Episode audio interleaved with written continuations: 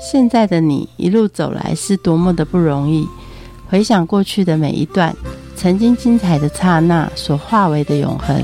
你一贯的任性是前任宠坏你的，成就此刻美好的你是前任送给现任的祝福礼物吗？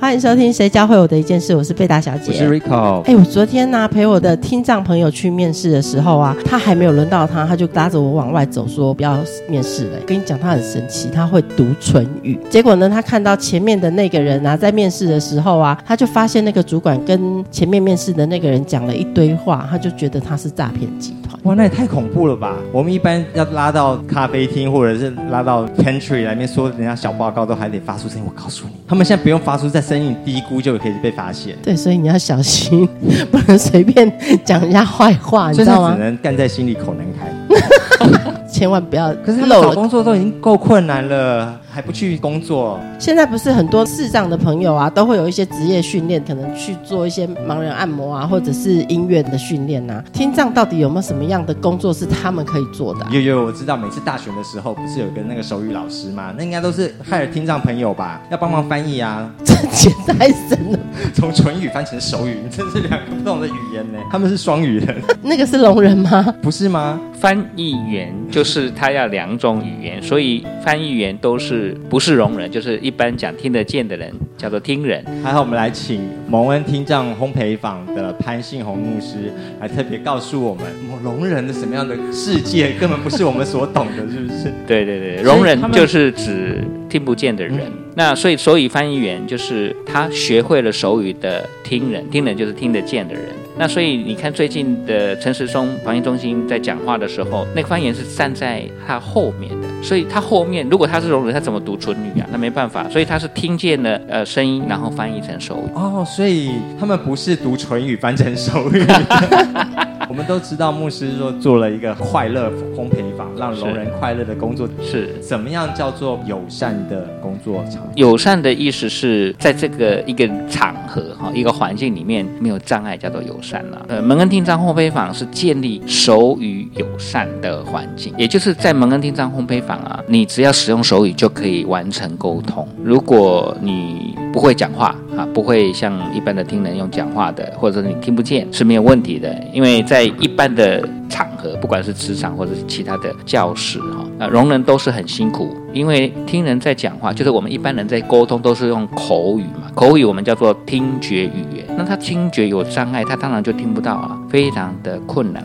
即使有比例不多的聋人学会判读处理非常精准，都没有办法百分之百，所以他资讯吸收就会有损失，所以他没有办法完整的跟你沟通。那所以这个环境对他来讲叫做语语言沟通的不友善，特别他使用手语的时候呢，大家都看不懂，所以完全是手语自在难见的环境。我们就是建立一个手语友善的环境，聋人朋友不需要一定要会讲话，一定要读唇语。他只要用手语就可以完成沟通，所以这个环境叫做手语友善环境。那聋人在这边工作呢，因为跟其他的同事通通用手语沟通呢，他就可以顺利的就业，顺顺利的发展自己的技能。正如同我们在听人的环境，就是听得见一般人的环境里面，我们都用口语沟通，我们就可以那个技术可以成长。相反的，如果有一个我们进入他们当中，就是进入蒙恩听障烘焙坊，他是不会手语的听人，他就会成为唯一的身心障碍者。因为只有他不会使用手语，一方面做饼干，怎么一方面讲手语呢？他很忙嘛，不一定要边做边使用手语。好，就是在工作的过程当中，有时候需要沟通嘛。比如说啊，要去拿什么东西呀？如果是上司交代听障员工说你去拿什么东西，如果上司不会的时候用讲的，他听不到啊。纯语判读错误就会拿错东西，甚至于重量他听错了就拿错重量，那做出来东西就会有问题啊。但是用他们两个都会的语言就没有这个问题的，就是语言沟通，即使是相同语言，有时候也会有沟通的呃误解。那手语跟手语之间当然也会了，哈，只不过是在这个环境当中，他们用他们习惯的语言在沟通。手语是怎么样的语言？在台湾哈，听障人口是百分之零点五，也就是每两百个就有一个听障。那这个百分之零点五的听障里面呢，目前大概呃完全使用手语的比例大概不到三分之一，因为现在很多台湾环境的过去政策的这个关系哈，造成许多听障其其实是不会手语的。可是年纪比较大的听障，他们都是使用手语。手语呢，它也是一种语言，大部分的人误解，以为手语是依附在中文底下，所以有人就会问啊，有没有中文的手语、客语的手语、台语的手语？那完全是误解，因为手语就是手语，它跟台语、客语是完全不同的东西，不是互相附属的东西。手语是一种语言，口语也是语言。那口语有分台语是一种语言，客语是一种语言，他们不但不互相隶属，而且。他们使用相同语言的人就发展成相同的文化，所以听障有听障的文化，那我们使用口语的人有听人的文化，而这两个文化有很多的隔阂。长期以来，听人跟聋人在沟通的时候，因为不知道对方的文化，就产生许多的误解，产生许多的冲突。但是，当我们开始去理解对方的文化的时候，这些冲突就会减低。所以，手语根本就是世界性的语言。你只要会了手语，其他的国家都沟通无碍了。走到哪里这是第二个误解哈。正如我们口语在不同的国家就有不同的口语嘛，你在台湾用台语、用华语都可以，用客语；那你在美国就要用美语，在法国叫法语。所以连口语也有不同的世世界各种不同的听觉语言，手语也一样，因为语言发展一定是地区性的。语言有很重要一个形成的要素，叫做相约俗成。我们讲定了这个这个要怎么表达，讲定就好了。所以它没办法全世界通用的。所以美国就有美国的手语，法国就有法国的手语，台湾就有台湾手语，日本有日本的手语。所以手语也是完全不同的。那你刚刚说我们跟聋人之间有很大的误会，嗯你觉得最大的误会是什么？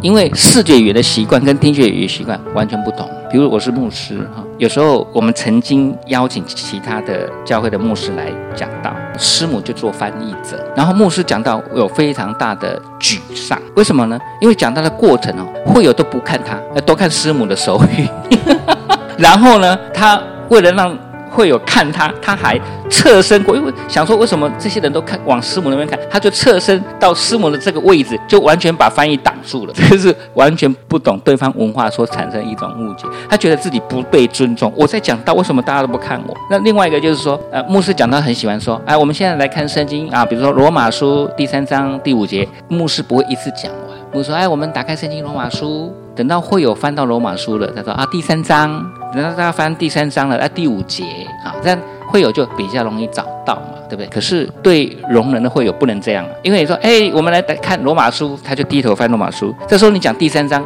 因为他在翻圣经，他根本看不到你的手手语啊，所以他不知道到底要翻第几章。这也就是视觉语言的习惯的人跟听觉语言习惯的人很大的不同，所以我们必须去理解对方的文化、对方的生活方式、对方的逻辑，这时候才不会产生许多的误会。诶，那你怎么开始走进聋人的世界？呃，圣经教我们要留意周围人的需要，所以呢，我们在早期，大概在三四十年前，我们在台北的时候，教会就有一个聋人要来聚会，可是他又不会手语，呃，又听不到，怎么办？因为他是读一般学校毕业，他不是读其中的他，唇语很厉害啊。呃，唇语也不好，他可以看得懂中文，所以那时候谈喽，哎，对，只能别人。啊，牧师讲到他师母只能用写重点给他看，这样非常的辛苦。那后来民国八十三年，然后内政部办第一届的手语翻译员培训班，师母就把握机会去报名啊，就参加六个月的培训，一边学回来就教这位聋人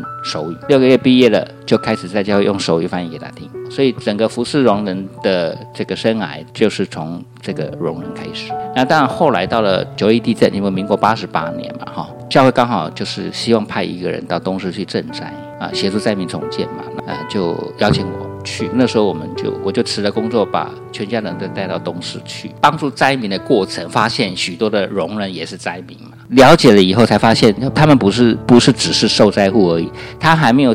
呃，九一地震之前，他们的生活就有很多的困难，没有人帮助，因为这个社会没有仔细去了解他们的困难到底是什么。很多人就以为，那你好手好久了、你你听不到嘛？其实好手好久跟我们一样啊，有什么好需要帮助的？可是就是因为不同的文化、不同的习惯啊，视觉跟听觉语言的习惯，造成他们在我们社会上成为弱势。而这个弱势不是因为他们自己是弱势，是环境造成他是弱势。如果把环境改变了，他就不再是弱势了。所以我们常常讲哈，这个圣经教我们行公义、好怜悯。他有需要，他是弱势，我要帮他，这个叫做好怜悯嘛。可是为什么他需要帮助？不是他的问题，是环境造成他是弱势。所以这个就是不公义的社会现象造成他们无法满足自己。当你把这个不公义的现象改变了，他就不再是弱势，也不需要你怜悯了。那所以台湾急需改变对聋人的，不管是教育政策、就业政策，让聋人可以跟听人一样有教育、受教育权，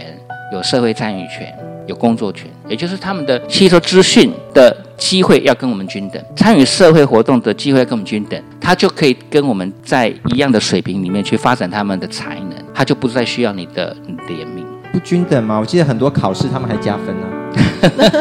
比如说，多少年前我已经忘记了。呃，台湾的这个升学考试要考一种科目，就是先测验你什么呢？英文检定，英文的这个听力测验。一开始的时候，大考中心宣布是说，听障生也要考听力测验。你叫一个听不见的人去考听力测验，大考中心的原理由是说，那他们上也是老师用口语教啊，所以他们都能听见呐。他们不知道的是什么呢？这些听障学生进入一般学校的听障学生，不是进入启聪学校听障学生。上课的时候，虽然老师是用口语，他们是要带助听器，老师要配合用麦克风。然后呢，他们不但要收音要比别人高，而且要看着老师的唇，配合读唇跟收音，然后判读他的意思。这样况且没办法把分之百吸收资讯。到了大考的时候，听力测验是播的，没有唇语给他读啊。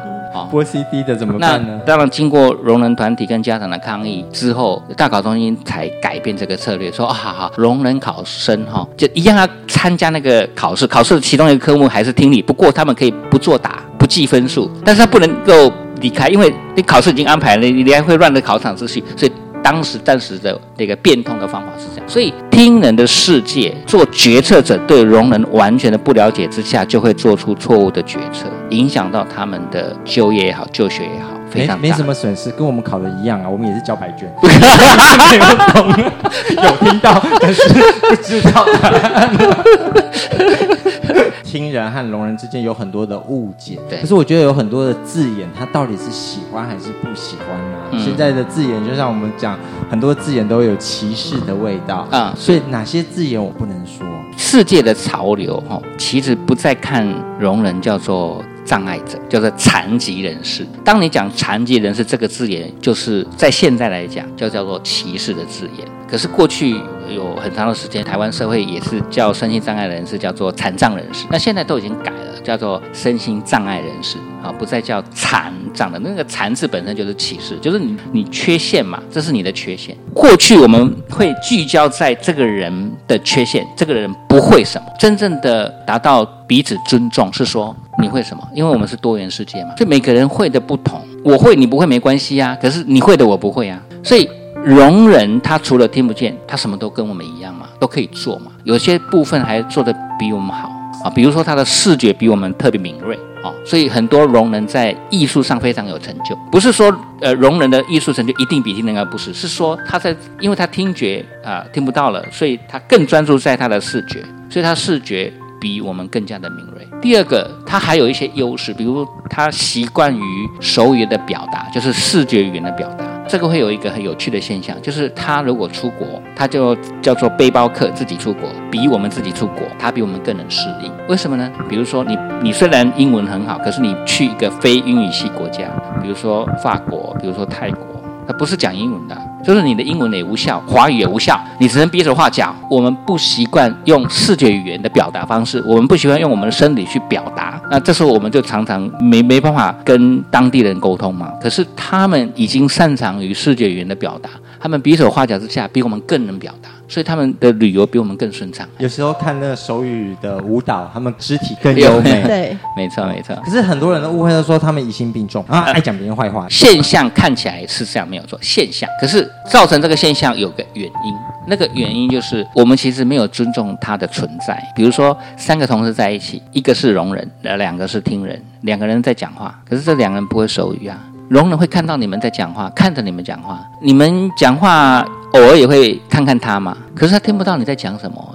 啊，你又看看他，他就说你是不是在讲我？这个是情境使然。如果我们到国外去，两个外国人跟我，然后我们三个人，他们讲外国语，我们听不懂，然后在车厢一直看着我们，对，那时候你歧视我吗你你一样会疑心呐、所以这是情境，这是不管是不是聋人都会有这种情境。台湾的聋人在听人世界里面生活嘛，我们百分之九十九点五，就是两百个人有一百九十九个人是用口语沟通的嘛，只有一个不是啊啊，所以他在我们的这个环境生活，他非常的辛苦啊，因为大部分人都在讲话，他都听不到啊。所以你说他疑心病重吗？其实不是这种族群疑心病重，是说他在这个环境一定会造成这个结果。你觉得台湾在友善环境做的怎么样？比起其他的国家来说，哪些是好的，哪些不好？台湾其实在，呃行动不便的无障碍设施哈、做的还算不错哈、很进步，而且台湾的法律、呃大部分叫做不溯既往，关于呃行动不便的无障碍设施设备的法规越来越严，而这些越来越严呢，都溯及既往，就是你旧有的建筑物，当我法规出来了，也会要求你改变。行动不便者哈、也是一种身心障碍者的障别，我们用的方法是对的，叫做改变环境，对不对？你有高低差，所以我的法规叫你做斜坡，而斜坡的坡度还不能高于一个标准哦，高于标准就不及格了。你就拿不到使用执照。好，那如果楼层，你就要坐电梯，你还要有设置无障碍厕所，你要设置无障碍停车位，做得很好。可是对于听障这个障别的无障碍就不及格了。为什么说不及格呢？因为解决障碍是要改变环境，而不是障碍者本身。可是对于听障呢，在台湾过去是要求障碍者本身要改变，你学习唇语啊，你学习讲话呀，你学习听话呀。啊可是对他来讲，那叫做 mission impossible。他们要学会口语是非常的辛苦的事。听人世界，如果你有兴趣学手语，是比较容易达到的事情。你就是学一个语言而已啊。哦，反而是我们学手语比他来的简单。没错，因为视觉语言是根据视觉来的嘛。啊，我们也是可以看得见的啊，我们不是视障啊，所以我们当然也可以学视觉语言。我们能说能看，所以我们两种语言都可以学。而他们能看不能说，因为听不见嘛，所以他们要学听觉语言是困难中，所以他们比较习惯学那个视觉语言手语。因此，如果我们社会普遍每个地方都有人能够使用手语跟他沟通，他在整个台湾啊、生活就没有什么障碍。这个叫做呃手语友善环境的建立。台湾社会还没有这样，欧美先进国家就已经建立好不错的手语友善环境。比如说美国，美国有一所大学，它是全手语教学，就不管你你是什么系啊，教学的人就用手语教你。美国的聋人可以当大学教授，他在一般大学任教，他只要这个学问学位有，他就可以当教授，不会因为你不会讲话。那他教学怎么办？政府有责任派翻译员帮他翻译给学生听。台湾这方面呢，慢慢在学习欧美，先建立手语翻译制度，所以现在各县市都有手语翻译员、手手语翻译中心呐、所以聋人可以申请翻译。可是还不够普及。第二个就是普设手语班，哈，像美国的呃小学、中学、高高中、大学，通通都有手语课程，而且手语课程有学程，还有学位。那台湾现在才刚刚起步啊。两年前，啊，中正大学的语言研究所才成立台湾第一个手语的硕士学程。台湾在进步中，可是离欧美先进国家还有一点距离啦，我们还要努力。那山西没有办法解决这件事吗？呃，山西可以解决部分的事，不能解决所有的事。比如说山西因为视讯，所以聋人因为自从有了手机可以视讯，他们就呃彼此的联系非常方便了许多。那台湾当然现在也开放视讯报案。啊，视讯报案这个是台湾的在进步中，可是离欧美的目前的状况大概还有一段距离，就是了。所以你经过一个服务之后，更了解聋人的世界了。对对那怎么会开到烘焙坊呢？主要还是九日一哈，九日一地震哈，那个是民国八十八年嘛。那我们在东市本来有呃协助灾民的专案，那专案只有三年，所以第三年呢，我们发现聋人的需要之后呢，我们就觉得呃我们要专心帮助他们，所以我们就成立了听障协会啊，留在东市开始啊专心服务听障。然后呢，我们也发现他们呃工作上很难找，所以我们就开始做职训啊，当时有几个职训项目，就是烘焙。还有呃，就是侦车，就是拼布，呃，训练差不多以后，要选择一行来经营，来帮助他们生活，帮助他们有工作嘛。后来想拼布大概一个人支支持一年买一个皮包就算不错了，一个拼布皮包。呃，可是烘焙哈，你每个礼拜买都还可以买，因为吃的东西嘛哈，所以我们后来就选择烘焙当做协助他们就业的工具。当初成立烘焙坊一开始初衷是这样，另外一个我们渐渐也考虑，我们一直在传递或者推广一个概念，就是建立容忍无障碍的生活环境是要改变环境，不是改变障碍者自己。我们这个理念要推广呢，可是没有案例可以推广啊，就是你在整个台湾的不管企业界也好，政府讲你要告诉他们要怎么做，没有例子啊。好，所以我们就自己做一个例子。所以蒙恩听障烘焙坊，我再大哈，扩得再大。能够帮助的容能还是有限嘛？可是它就成为一个 model。我在推广、在介绍的时候，我可以用蒙恩做 model，友善环境要怎么建立？哦，我就可以一个范例可以讲。所以当初为什么要发展蒙恩听障烘焙坊，是这个原因。可是，一般的烘焙坊都已经支持的很辛苦了，听障的烘焙坊怎么走过来？我我有两个概念哈，第一个概念叫做花香叠自来。就是我我们过去其实很长时间哈，很多广告商来拉广告，希望我们投广告，我我们一直没有投。一方面因为没有经费啊，当然主要原因就是这个没有经费。我我那时候就想，我们专心做一件事情，我们让我们的品质越做越好啊。我我常讲就是，第一次因这个爱心而买，第二次因品质而买。所以你要支持者不断的支持你，唯有让自己的产品值得他买。我们就专注在研发我们产品，不但要健康的成分，而且要口感要好，这两方面我们就一直在研究。有个例子是这样啊，就是说我们现在呃喜饼那个饼干卖的这么好，呃大部分人吃了就觉得实在真好吃哈。我觉得有个关键的东西，一开始我们的烘焙师傅啊也是一个容忍。他在教做饼干的时候，哈，有一个配方叫做香草精。香草精，我觉得这个是人工添加物。这个香草精让你饼干味道很香，没有错，可是呃不太健康，能不能不要？他说，烘焙业在做饼干一一定会放香草精啊，所以没有放怎么做饼干呢？它的概念是没有香草精就不能做，我不放弃啊，我就要求研发没有香草精的饼干，所以我们就不断的尝试配方，不断的改啊，我们后来就真的可以所有的饼干都不要放香草精。我那的饼干比别人不香，哎，对，没有香精的那个香，嗯，可是会。有原料本身的香啊，比如说杏仁就是杏仁自己的香，不会是杏仁精香精的那个香，不会啊，所以烘烤的时候不会香味传千里，不会。所以你还要抵抗大环境啊，大环境现在大家买的就是要很香，然后要包装吃乐色很多，饼干没吃几口，乐色 一大堆。没错没错，所以我们的包装也是力求环保嘛，像我们的喜饼双层礼盒，我们就没有外面的提袋了，我们就是提绳。好，就少了一个袋子，里面呢也不是单片包，而是同样的饼干包一包。那这样尽量减少这些耗材。这样的情况之下，虽然好像有人就觉得需要很香，哎，对对，可是我我们觉得整个整个烘焙的市场很大嘛，我们只是取一小勺而已啊，所以只要取一小勺就够用就好了，所以我们就不担心这个问题。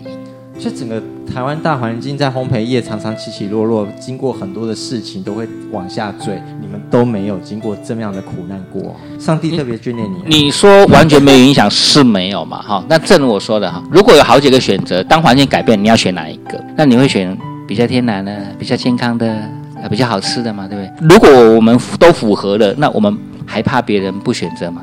好，所以我我们一直在专注这个花香蝶字来这个价值。啊之上啊，所以我们就有不断有这些呃支持者啊，持续一直支持。所以上帝怎么教你走过谷底低潮？上帝呃在圣经里面讲一句话：你们要先求他的国和他的义，这些东西都要加给你们。所以我们只要考虑上帝要我做什么啊，他要做什么我就做啊，因为是他叫我做嘛，他是老板嘛。那所以所有的资源是老板要预备，不是员工要预备啊。我们做上帝要我做的事，所以我只是员工，我只是经理人，我就放心去做就好。支援他最后一定会预备。那这二十几年来，我们发现的确是这样。所以这二十几年来，你什么时候上过千层跟他说我没有资源了？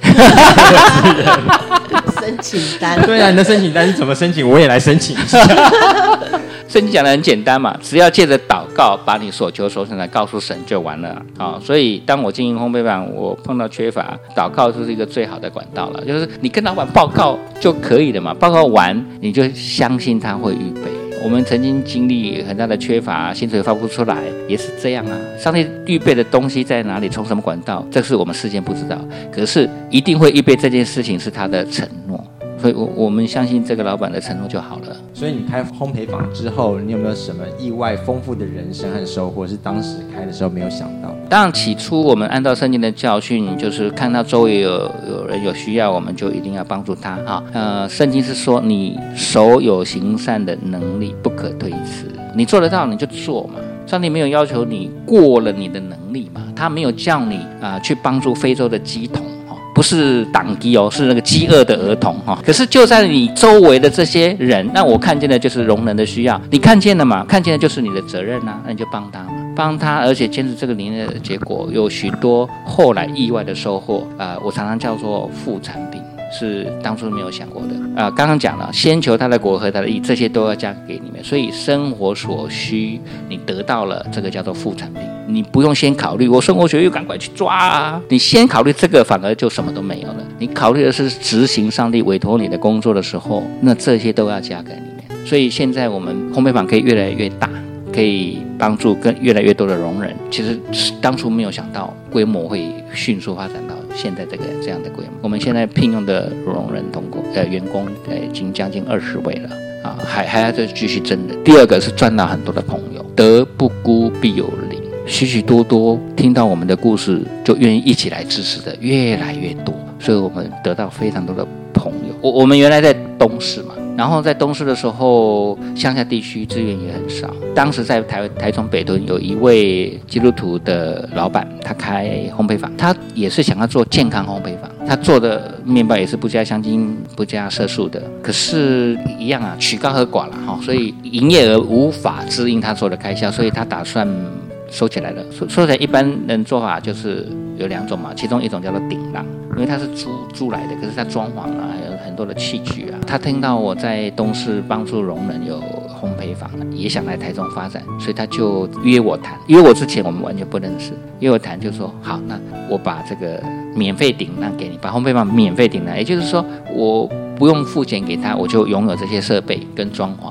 啊，我只需要每个月付给房东房租就好，这是第一个非常感动的事情啊。后来我们就搬了，那搬迁其实花很多钱，可是我们本来资源就不多嘛，哈，所以钱都几乎快花完了。在台中开始经营的第二个月，发不出薪水来了，那个厂商的货款也也也不够，所以我就跟他开口说，哎，你可以给我周转一下哦，嗯。他真的二话不说，好，他就借我四十万支应那个难关，没有说什么时候还，那就先度过难关再说。本来是完全不认识的人，好，在短期内这样的支持是非常感动的。其实这一位朋友，他到现在跟我们越来越密切啊。我们从原来搬到北屯的一个透天的店家，然后可以迁移到这个现在这个地下室的比较大的卖场啊，也是他出力很多的帮忙。呃这是其中一个印象比较深刻、比较特殊的呃一个例子啊。但是不断支持我们的呃所谓的有一样的理念的人还不少，包括我们有个圆梦计划，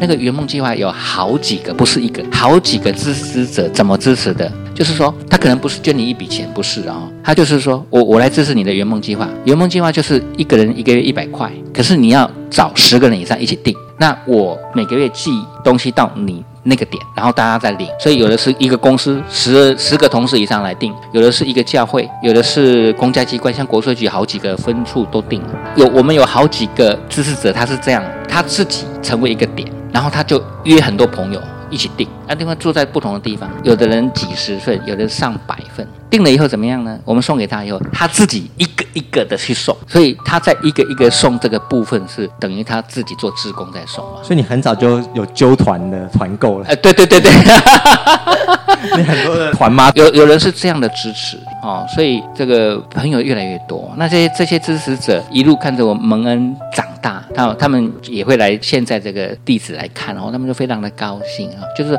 他们从非常早期就支持好几年，然后看到蒙恩这样。长大，他们就也很很。我是吃你的饼干长大，是没有错。很多的社会啊，有好人就有坏人。你曾经被聋人伤过最大的心是什么事情？其实，对了，的确是每一个地方都都一样有好人哈。我的信念是这样，我我比较不是用伤心去描述我的感觉，就是可以理解。对我来讲，不只是容忍了，其他的人也一样哈。我我的座右铭就是所有的经验都是好经验。什么意思呢？呃，我们回到孟子讲的那句话：“天将降大任于斯人也，必先苦其心志，劳其筋骨，饿其体肤，空乏其身，行拂乱其所为，所以动心忍性，争益其所不能。”所有碰到的问题、困难，其实都是我的老师，帮助我成长，帮助我增益我所不能。所以经历过了，我成长了；经历过了，能力增加了。所以倒没有那种怨恨啊、伤心啊，没有了，就啊好。了解了他，呃，这个人是这样的人啊，以后更谨慎啊，如此而已了。因为他到处说你坏话，你都听得见。是这个事情的确很多没有错，这是没有关系啊。因为，诶，俗话不是说吗？人在做，天在看吗？我的概念就是，上帝知道就好了嘛，其他的人知不知道有什么关系？因为我是上帝的员工嘛，不是别人的员工嘛，所以别人怎么传坏话无所谓啊。因为我们不是做给人看的嘛，做给上帝看的。听障烘焙坊总会教会你什么事情？啊，第一个就是先说不行，一定不行。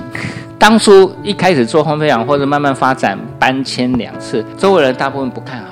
可是，哎，没想到做成了，他们就很惊讶。他们很诚实告诉我说，当初实在没有看好你，觉 得替你很担心。对，没错，我印象中我不是很准确，但是我印象中好像是 Michael Jordan 的故事啊，呃，也就是 Michael Jordan 会过半场就投篮，然后逆转胜这样的经验好几次。然后有一个记者就写，他说分析的他每一次这样投到底成投进的几率有多少。结果呢，好像不多啊，十球进四球好了。哎，这些数字我我忘记了，我是那个精神记住了。然后呢，他就在报纸上抨击说：“哎呀，其实他技术也没那么好啊，他才几率才多少而已，不到一半。”麦克杰森回答说：“我只是让几率大于零，也就是你你不投就是输了嘛。你你投让赢的几率大于零，所以我做每件事情也是这样看，你不做就是没了嘛，你不做一定没了，那你做呢可能会成功啊。”所以我碰到每件事情，就是不是先想不行，先想行，我是要找方法就好了。所以我就去找方法，每一次就这样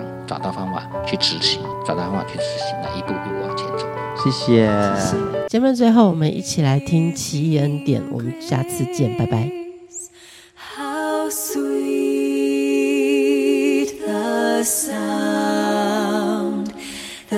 that sing.